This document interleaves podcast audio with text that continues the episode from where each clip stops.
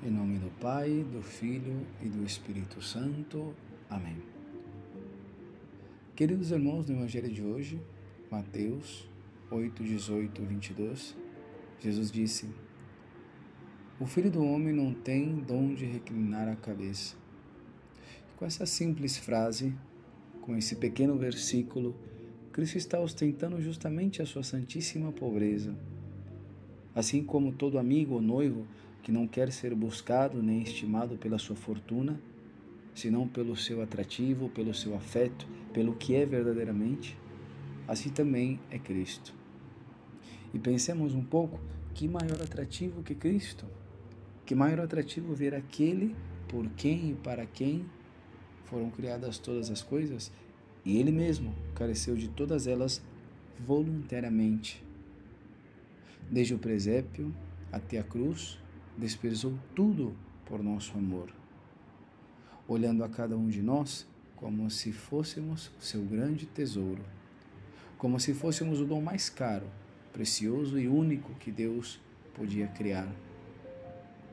E vai dizer um grande comentador das Escrituras, Monsenhor Straubinger, a suavidade deste assombroso amor é tanto mais irresistível quanto a sua pobreza.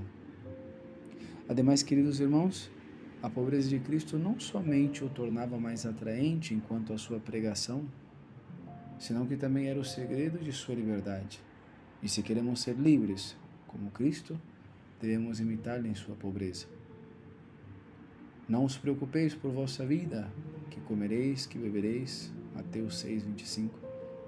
Não tenhais nem ouro, nem prata, nem cobre, nem cintos, nem sandálias, nem bastão porque o trabalhador merece o seu salário.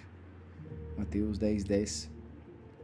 Ou seja, queridos irmãos, não nos faltará nada se nos desprendermos deste mundo para estar com as mãos e o coração livre para amar e abraçar somente a Deus. É mais, o nosso coração está mais livre, estará mais livre e menos turbado à medida em que vivermos esta pobreza cada um segundo o seu estado de vida. Por isso, esta é a graça que vamos pedir neste dia.